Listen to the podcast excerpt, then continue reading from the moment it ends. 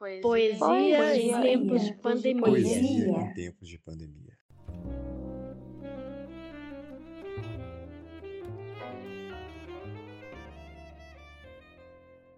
Ensinamento.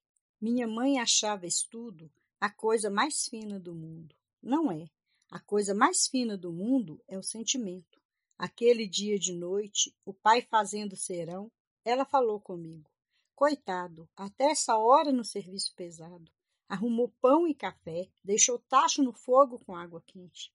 Não me falou em amor, essa palavra de luxo. O poema Ensinamento foi escrito por Adélia Prado e integra o livro Bagagem de 1975. Eu sou Maria Goretti, professora de espanhol.